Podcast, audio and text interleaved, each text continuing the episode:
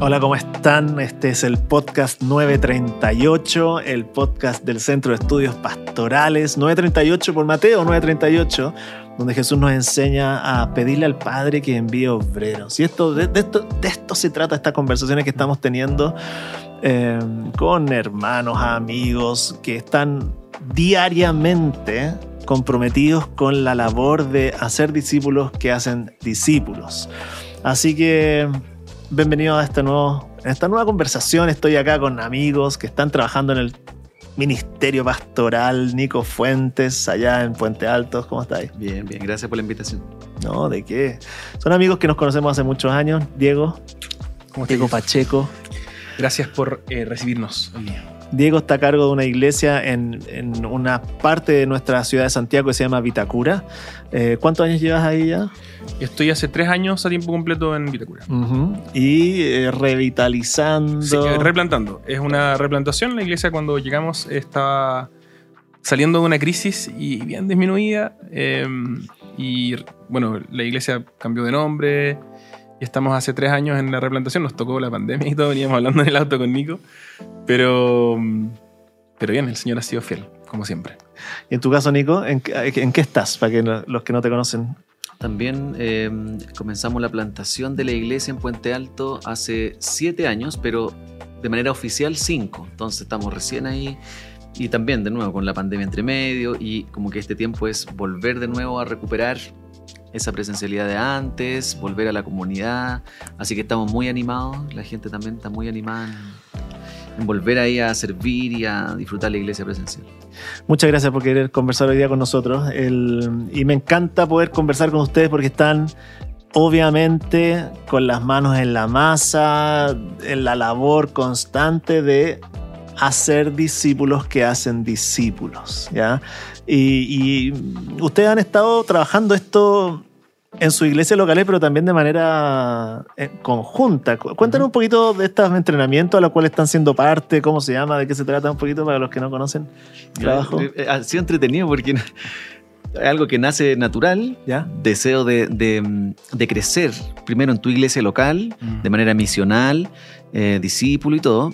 Y, no, y, y, nos hemos ido uniendo más y más con Diego y nos hemos encontrado más sirviendo juntos en esta labor, mm. levantando no, no, quisiera ocupar la palabra de ministerio, pero sí una, una cultura de líderes que quieren eh, trabajar en la misión local. Eh, cómo levantar una iglesia misional, eh, no solo de nombre, sino en la cancha, claro. cómo, cómo, levantamos personas, animamos a personas a ser misioneros en su vida diaria. Entonces, en ese sentido, hemos, estamos tratando de eh, juntar líderes para hablar estos temas con material práctico. Entonces, bueno, ahí contigo hemos estado tratando de levantar eso. Entonces, sí. probablemente los que nos están escuchando, ¿están todos de acuerdo que Jesús nos dijo que teníamos que ser discípulos?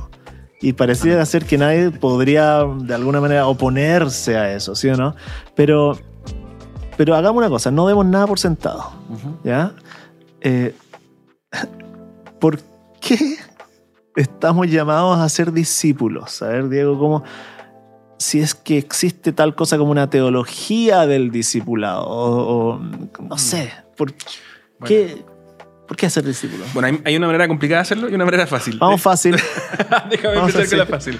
Eh, creo que cuando abrimos el primer libro, el libro de la Biblia, del Nuevo Testamento, perdón, Mateo, este registro de, eh, de Mateo comienza con, en el capítulo 1 con este llamado de Jesús hacia sus discípulos. Y él les dice, vengan, síganme, yo los haré pescadores de hombres. Uh -huh. Y esa frase a veces la interpretamos conforme a nuestra propia idea moderna de lo que significaría ser pescadores de hombres y a veces incluso somos percibidos por aquellos que nos ven como una suerte de este panfleteros de Jesús, ¿no? Como, como proselitismo.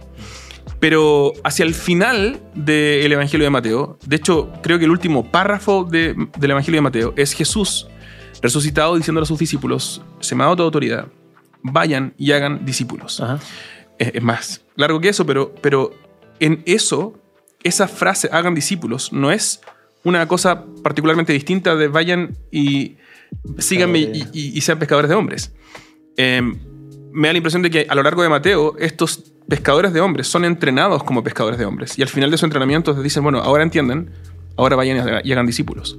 Ajá. Cuando el discipulado entonces no podemos definirlo extra bíblicamente, ¿cierto? No es un programa, no es un, no es, no podemos reducirlo a un currículum, eh, aunque nosotros a veces usamos el lenguaje en la iglesia, ¿no? Y decimos, sabes que vamos a tener un curso de discipulado, que me parece nefasto ese lenguaje a ah, veces, porque lo reducimos y la gente, los nuevos entienden entonces discipulado es un curso. Pero resulta que estos discípulos caminaron tres años con Jesús. Ah. Jugaron, durmieron, pelearon, eh, fueron corregidos, fueron animados, vieron, experimentaron a Jesús y su carácter constantemente en la vida durante tres años. Y al final de ese proceso, Jesús les dice, vayan y hagan discípulos. Ahora están listos para ser pescadores de hombres. Entonces el discipulado para mí es em, seguir a Jesús en todas las áreas de la vida mientras somos influencia de bendición para aquellos que nos rodean. Entonces es mucho más amplio que algo que ocurre una hora a la semana en, un, eh, en una clase, por decirlo de Ok, ahora, eh, cuando, cuando tú dices que fue al final del proceso, cuando, cuando Jesús lo envía, quiere decir que nosotros tenemos que esperar que llegue un final de un proceso antes de enviar a estos discípulos? No. A ver. Lo que estoy tratando de decir, mi punto, y creo que, creo que es el punto de Mateo, es que em, ellos entendían, tenían una imagen clara de lo que era el discipulado. Y esa imagen clara tenía patitas, no, no, se reducía, lo estábamos hablando antes de empezar, ¿no? Esta idea de la teoría y la práctica. Eh, nosotros tendemos a pensar en el discipulado como un catecismo, ¿cierto? Como un, tiempo de preparación teológica inicial para los nuevos convertidos, quizás. Pero parece ser en la Biblia que el discipulado y el discípulo es una cuestión muy aterrizada. Es una manera de vivir la teología. Ya, pero también hay catecismo. sí, por supuesto por supuesto. Pero por eso digo, no, es, no estoy peleando contra el hecho de que apartemos horas en nuestra agenda y cursos para estudiar la Biblia con, con intencionalidad. Lo que sí estoy diciendo es, no deberíamos reducir el discipulado o la vida del discípulo a esos momentos. Y eso complica todo el escenario con pastor. Definitivamente. Definitivamente. Amén, hermano. Porque quiere decir que, o sea, mientras que el pastor pensaba que el discipulado consistía en llevar un curso para el martes en la noche de dos horas. Lo que estoy escuchando acá es que él es un discípulo en toda su vida y está haciendo discípulos en su vida cotidiana, mm. no necesariamente solamente en esos dos horitas de trabajo, ¿cierto? ¿Cómo se ve eso en tu, en tu caso, Nicolás? Em, de no reducir ese discipulado solamente a las dos horas. A ver, cuéntanos un poquito cómo se ve esta vida de... voy, a partir como comentando lo que yo también experimenté, ¿Ya? porque en mi caso, antes de estar en el ministerio pastoral, em, tuve la bendición de seguir a un amigo pastor que em, me llevaba a pasar tiempo con él en su ministerio y no solo en su ministerio práctico laboral, sino también familiar, en toda su vida. Entonces, uno personalmente tuve acceso a ver cómo vive un pastor en, toda, todo tiempo, en toda la semana. Entonces, eso personalmente me ayudó mucho a entender el ministerio antes de ir de pensar en, formarme eh, como formalmente, digamos, em, y entender, decir, ok, no se trata de de trabajar instancias de la semana como pastor, sino que es toda una vida pastoral eh, como discípulo, siendo discipulado por el Señor en primer lugar, y de ahí replicar eso y, vivir con otras personas la vida cristiana en todo tiempo, en mi casa, en la instancia de la iglesia, en todo lo que hagamos. Entonces, em, partió desde ahí para mí y tratando de replicar eso nuevamente con mi iglesia local, con la gente, aquellas, aquellas personas que, que uno va identificando dones, que quisiera capacitar un poquito más allá también, bueno, tener tiempo con esas personas para que vean el ministerio pastoral en la práctica, pero en general es mucho tiempo abierto para gente. Pero en la práctica eso significa en tu vida tener tu casa abierta, gente entra, sale a cualquier hora. No, eh, y hay obviamente una agenda, necesitamos, está la, esposita en la casa también, hay niños, necesitamos agendar estas cosas y ver, bueno, van a haber instancias específicas donde vamos a, tener gente aquí o nosotros ir donde otras personas. Eh, hay instancias que uno la organiza para eso pero claro, no, no, lo queremos reducir a solo esas instancias. Sí, yo estaba pensando, perdón, estaba pensando con, con, lo que decía Nico, dijo una frase que me pareció fantástica para definir el discipulado. Dijiste, yo también tuve la oportunidad de acompañar a un amigo pastor. Eh, y Jesús cuando llega al proceso final, a la última cena, ¿no? Con sus discípulos, él le dice, ya no los llamo siervos, ahora los llamo amigos. Yo creo que el discipulado está, no podemos. Sacarle aquí es el tono que tiene de que es la construcción de una relación de amistad profunda, en la que anhelamos lo mejor para el otro, sabiendo a priori que lo mejor para el otro es seguir a Jesús. Entonces, eh, hay esta, esta, cosa de cómo lo agendamos en la práctica, ¿cierto? Bueno, ¿cómo lo agendarías con un amigo? ¿Cachai? Si, si, estás pensando en un programa, quizás como un evento, eh, claro, yo digo, no, esto ocurre los martes a las 3, de 3 a 5, cerrado, listo, no hay mucha flexibilidad ahí. Pero si es un amigo el que me dice, oye, necesito conversar contigo, estoy pasándolo mal. Yo no sé si sería muy buen amigo si yo le digo, ah, no, es que yo después de las 5 ya no, no hay tiempo. no, ¿cachai? Entonces hay una, hay una relación que se construye constantemente em, en el discipulado y que deberíamos construirla nosotros, cultivarla nosotros con otros, pero también ayudarle a otros a construirla con otros. Y en, en tu caso también, ¿eh? ¿recibiste influencia de discipuladores sobre tu vida que te modelaron lo que tú tenías que hacer ahora? ¿Cómo, cómo llegas a comprender esta dinámica de, de, de hacer discípulos que hacen discípulos? Eh, definitivamente sí. Eh, esa, esa, es la respuesta a la pregunta de si he tenido esa influencia, sí. Yo tuve el, el, privilegio, no sé si era muy porro o fue un privilegio. Para los que no son chilenos, ¿qué significa porro? Porque, perdón, perdón, porque hay otros lugares que, que, porro significa cualquier Ah, cosa. sí, sí, verdad. No, no. Porro aquí es como ser flojo, ser yeah. alguien a quien no le va bien, que, que okay. constantemente no estudia, no yeah, yeah. Pero yo pasé por, por dos procesos formales de discipulado intensivo. Uno fue en Viña, en la iglesia San Pedro, con, con el quien en, en, ese entonces era el asistente pastoral que se llamaba Patricio Yarzún. Ajá. Dos años con él. Eh, yo siempre lo digo y no me canso de decirlo. La primera vez que yo vengo de una familia no cristiana, eh, profundamente eh, mi, mi, contexto familiar y, y, de amigos era muy ateo. La primera vez que yo vi a un esposo tratar con cariño y respeto a su esposa fue en la iglesia. Fue el pato con la Dagmar. Ah. Y la tengo grabada aquí mm. después de, no sé, 15 años, algo así. Ah. Cuando veo a Pato en, en, un, en, un, domingo, se acerca a su esposa, le hace cariño en el pelo y le da un besito. Ah. Esa fue la primera vez en mi vida en que yo vi a un wow. esposo tratar con cariño y respeto a su esposa. Eh, entonces, esas cositas que uno piensa que, que uno no, nadie las preparó. El pato no dijo, mira, mañana a las 9 de la mañana con 5 voy a darle un besito a mi esposa para que el Diego me mire, ¿cierto? Ah, Ocurrió. Ah, pero ocurre porque estamos viviendo la influencia de Jesús constantemente y eso también ah, impacta a los otros. Entonces, claro, eh, Pato me permitió ver a, verlo, leer la Biblia, orar y hacer dormir a sus niñas. Uh -huh en su casa.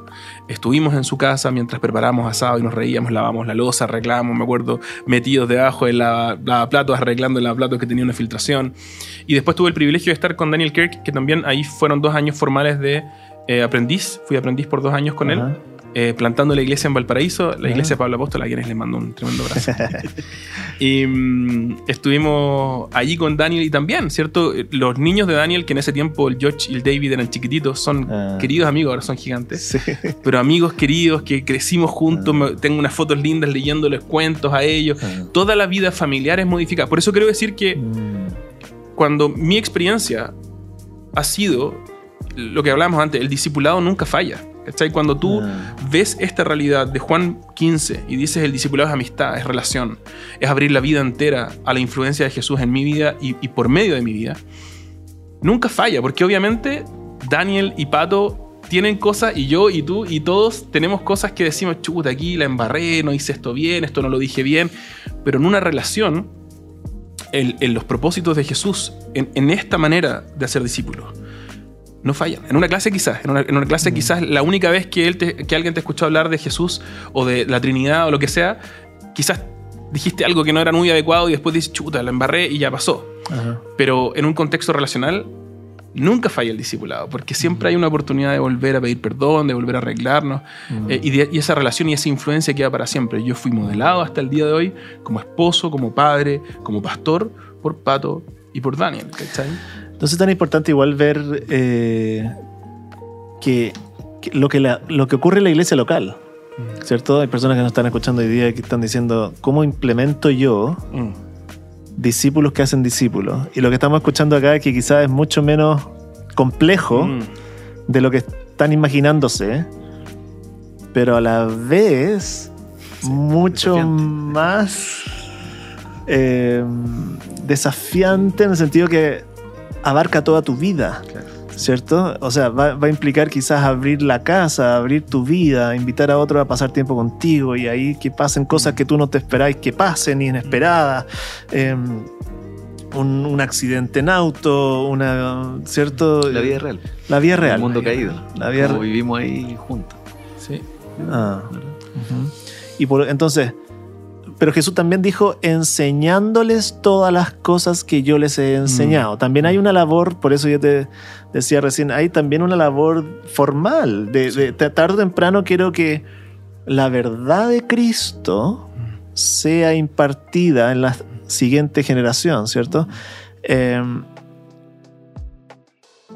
cómo se aterriza eso mm. también en la vida práctica, en sus casos. A ver cómo, cómo ocurre esta, esta, esta relación entre lo informal de la vida cotidiana, viviendo Jesús juntos, pero también la parte formal, de, pedagógica. Eh, la misma palabra nos dice que tenemos que, que, las personas que están a cargo de la iglesia de Cristo deben ser capaces de enseñar.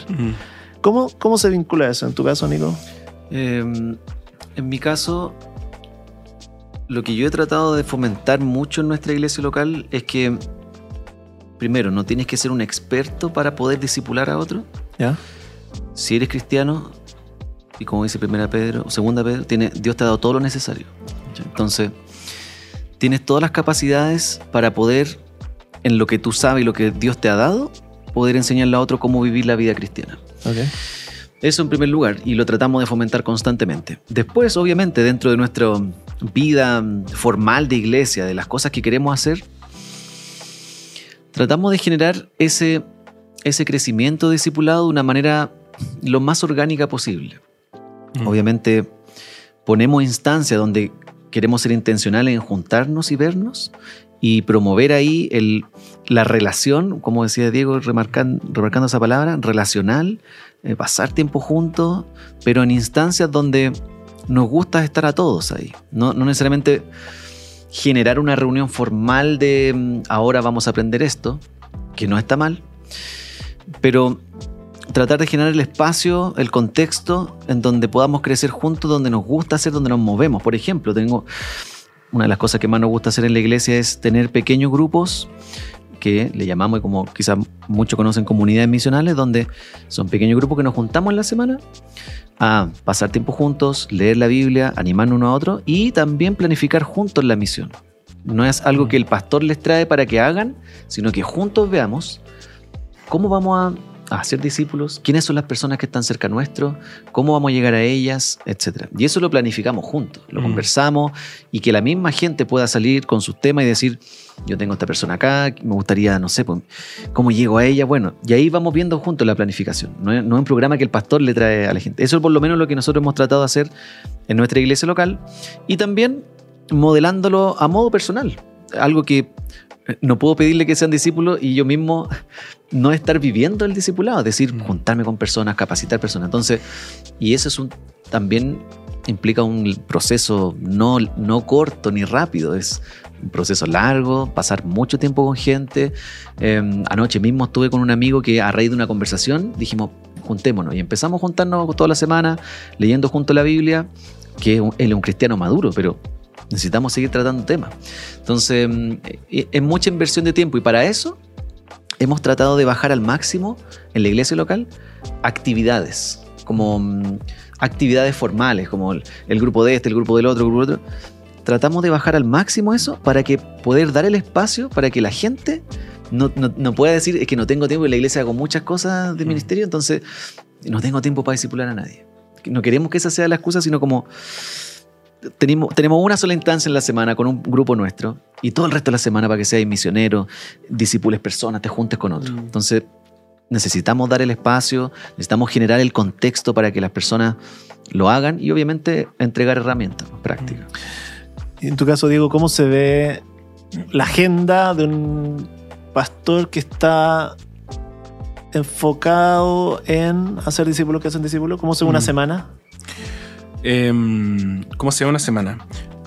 Yo creo que bueno, nosotros, en, porque en este movimiento que, estamos sirviendo juntos, que se llama Simplemente Misional, así que simplemente misional.com o en redes sociales, Facebook, Instagram, Simplemente Misional, eh, van a poder encontrar que justamente tratamos de enfatizar tres como flancos que, básicamente expresan nuestra, nuestra eclesiología, lo que nosotros creemos que debiera ser la iglesia, que es una familia centrada en Jesús y enfocada en la misión. Eso es fácil de memorizar para mí, y me hace evaluar mi semana constantemente. Entonces me pregunto, ¿estoy pasando tiempo como un miembro de una familia? ¿O estoy pasando tiempo solamente escribiendo sermones encerrado en mi pieza eh, o, no sé, organizando, como decía eh, Nico, eventos? Eh, ¿Soy un productor de eventos o soy un miembro de una familia? A veces esas cosas... A mí me pasa que cuando comencé la iglesia era más... Era, me, me veía más como tú dilo, dilo, dilo, dilo, Pasaba mucho, me sentía más familia. Mientras ah. más la iglesia ha ido creciendo o van pasando años, me he sentido más organizador de cosas. Mm. Quizás hay otros que, me están escuchando y que están sintiendo, empatizando conmigo, pero mm. ¿por qué pasa eso? O, ya, tengo que volver al concepto de familia, pero dale. Sí, te interrumpí pero un, papá, una mamá, en Chile típicamente, en el mundo latino, ¿no? Típicamente las mamás organizan eventos. El domingo es algo organizado y, la mamá te llama el sábado, oye hijo, vas a venir a almorzar el domingo. Oye, eso, eso es, y es familia también. El punto es que no se nos, nos dé vuelta totalmente la, tortilla y terminemos siendo solo gente que organiza eventos como si fuera nuestro trabajo ah. y dejamos de vincularnos cara a cara con personas que son nuestra familia en Cristo. Ah, a veces podemos hacer esto de manera sumamente sutiles, a veces me da la impresión de que en el pastorado podemos adoptar posiciones que alejan a otros y no les permiten corregirnos, por ejemplo. ¿Cómo nos corregiría un hermano, una hermana, un primo cercano o nuestros papás? ¿Cómo qué posición, cuál es esa posición de que nadie te puede corregir, por ejemplo? Bueno, una, una, muy típica es cada vez que alguien me quiere decir que algo está mal, yo le digo que todo está bien.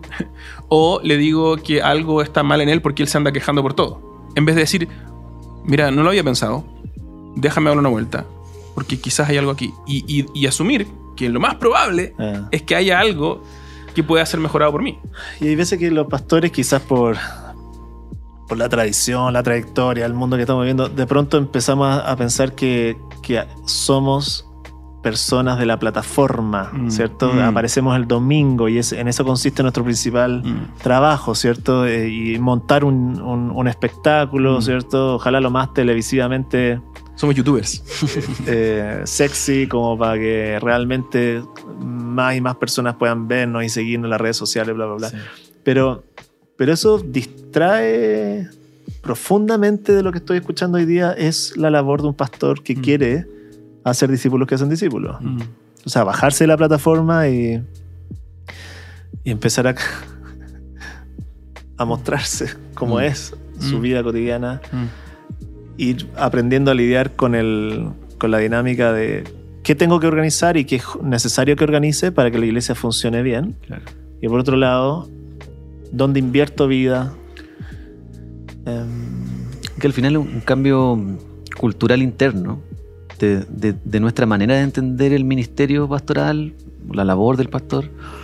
Em, es, todo un cambio de, cultura que uno trata de, generar en su iglesia local. Mm. En mi caso, al plantar la iglesia, traté de que, o estoy tratando de que desde, que plantamos esté esta cultura y tú lo transmites y estás todo el rato animando a eso, eh, fomentándolo.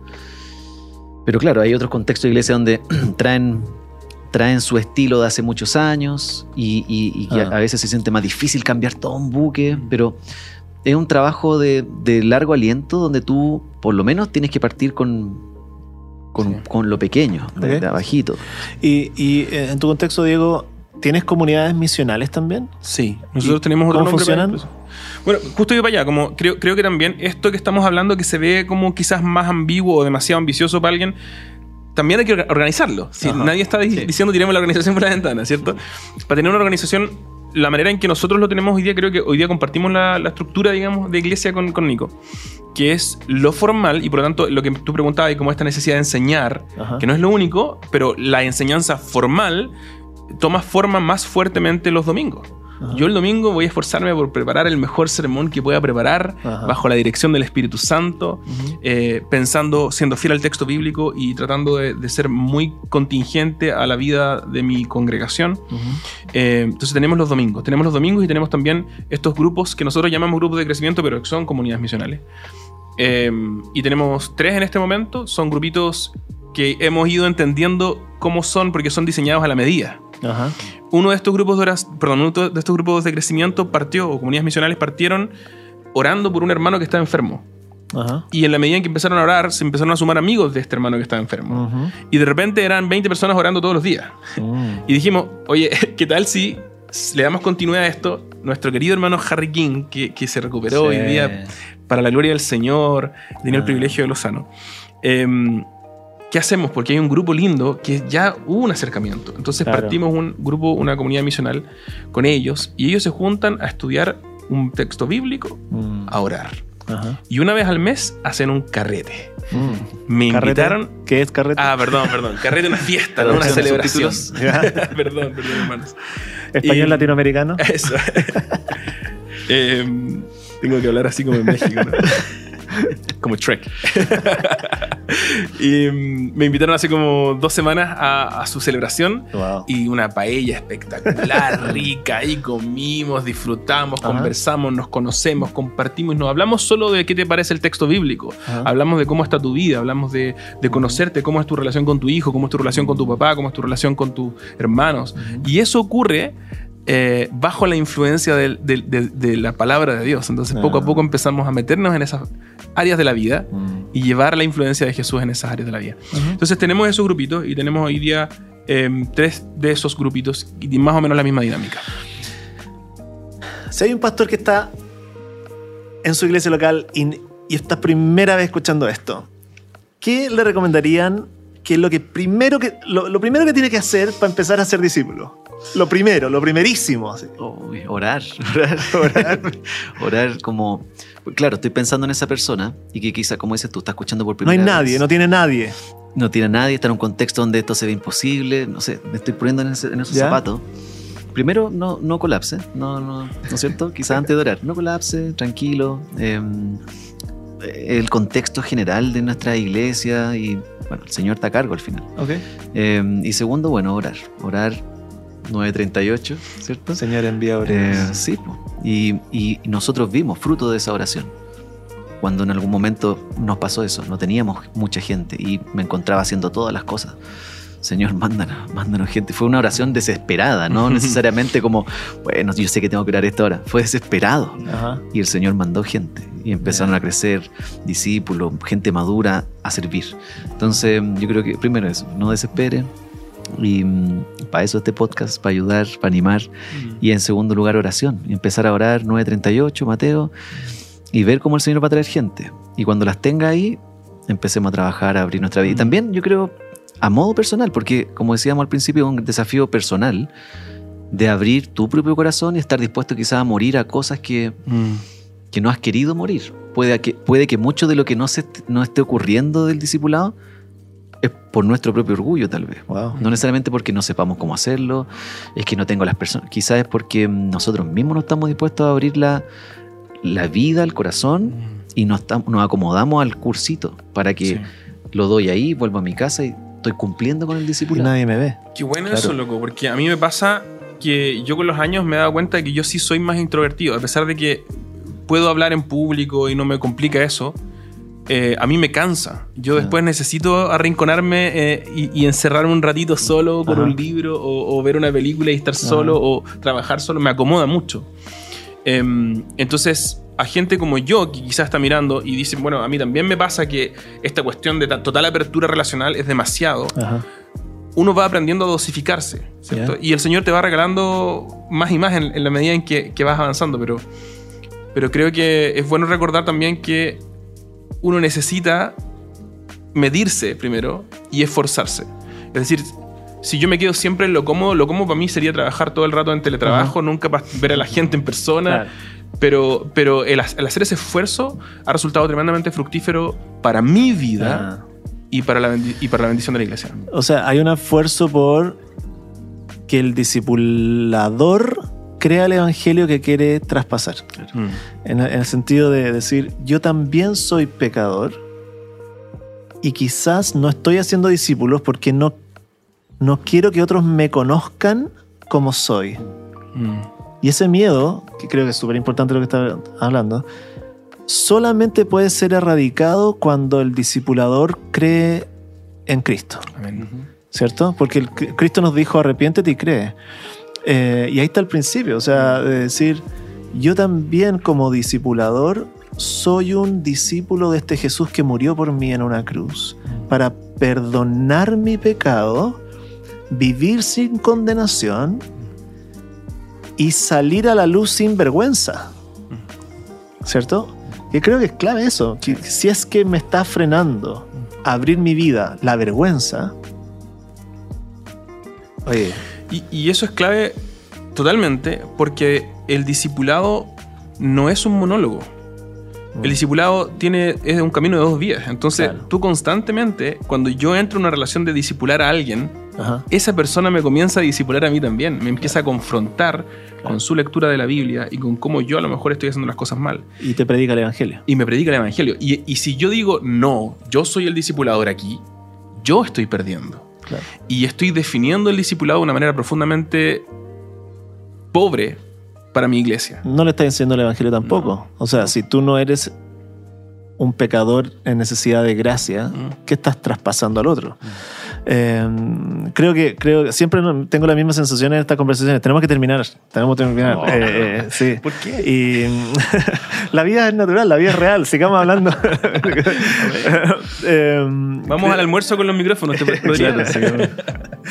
creo que creo que el me gustaría me gustaría poder em, quizás eh, animar a los que nos están escuchando pensando en, en- en ese primer paso, ¿cierto? Mm. Si no, si no tienes a nadie alrededor, Nico nos decía, bueno, ora.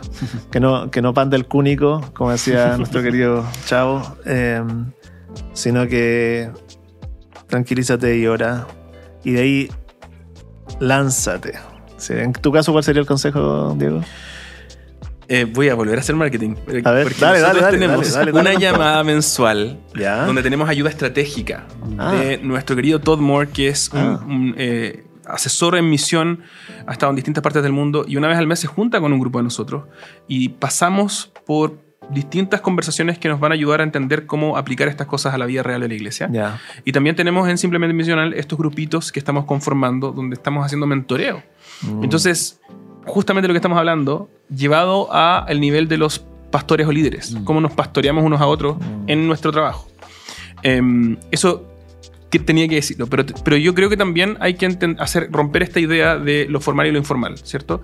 Hay una riqueza profunda en la informalidad, en sentarte a tomar tecito con el hermano, con la hermana de la iglesia. Ah, Ya, ahí tú ya estás enseñando sin, sin saber muchísimo del evangelio. El servicio al lavar la losa, el servicio al tener la once preparada, eh, etcétera. Las conversaciones, si nosotros estamos disfrutando del, del Señor, de su palabra, de la lectura bíblica, habitando en Él, siendo alimentados por Él, inevitablemente vamos a poder estar ofreciendo de eso en todo tipo de conversaciones, no solamente en las clases. Entonces, mi principio es, y algo que aprendí de un, de un señor que se llama Josiah Brankoff, que creo que en algún momento vivimos juntos, eh, aquí parece que fue, eh, Josiah decía, tú no puedes dar lo que no tienes. Mm. Eh, y tiene toda la razón. Yo no puedo ofrecer seguir a Jesús, no puedo ofrecer un, un descanso en Cristo, a menos que yo esté descansando en Cristo. Si yo no estoy leyendo la Biblia, descansando en Él, incluso cuando no leo la Biblia se me olvida orar y digo, Señor, perdóname, pero descanso en tu perdón y en tu gracia y en tu amor por mí. Si yo no estoy experimentando eso, es imposible que yo esté haciendo discípulos para Cristo. Quizás estoy haciendo voluntarios o, eh, ¿cómo se llama esto? Activistas para la iglesia, pero discípulos de Cristo, yo creo que es imposible si no estoy siendo yo alimentado por el primero. Ok. Me encanta esa idea de invitar a otros, o sea, un pecador que invita a otro pecador a mirar a su redentor juntos en la vida cotidiana para, en el poder del Espíritu Santo, guiados por su palabra, empezar a parecerse más a Él. esa, esa idea de, de un pecador caminando con otro, mirando al Redentor. Eh, creo que es central en nuestro discipulado. Así que queremos animarlos a todos los que nos están escuchando. Tenemos que terminar, amigos. Lo siento, me encanta conversar Bueno. con ustedes. Y, mm, y bueno, el podcast 938 existe para esto, para animar a la iglesia local, a todos los que nos están escuchando, a ser discípulos que hacen discípulos, a animarnos mutuamente, a, volcarnos en esa oración que el Nico decía de Señor envía obreros, porque queremos ver que el mensaje de Jesucristo crece por Chile, por Latinoamérica. Así que bueno, eh, te queremos invitar a, a continuar escuchándonos nuestros eh, podcasts de 938. Puedes también encontrarnos en tus redes sociales, las redes sociales de la, del Centro de Estudios Pastorales de la Iglesia Anglicana de Chile. Tenemos Instagram, sep-ih, o en el canal de YouTube del Centro de Estudios Pastorales de la Iglesia Anglicana de Chile. Jesús les dijo, ustedes acuérdense, en el Evangelio de Mateo 9:38, pídanle por tanto al Señor de la cosecha que envíe obreros a su campo. Y 9:38 entonces existe para que esa oración sea nuestra y se haga realidad para que más y más personas puedan conocer la buena noticia de Jesús y ser parte de su pueblo. Así que sigue acompañándonos, van a venir más capítulos. Nico, Diego, muchas gracias, por Gracias, acompañarnos hoy día acá. Gracias Se han por pasado y espero que haya sido de bendición también para los que nos escucharon. Que Dios los bendiga.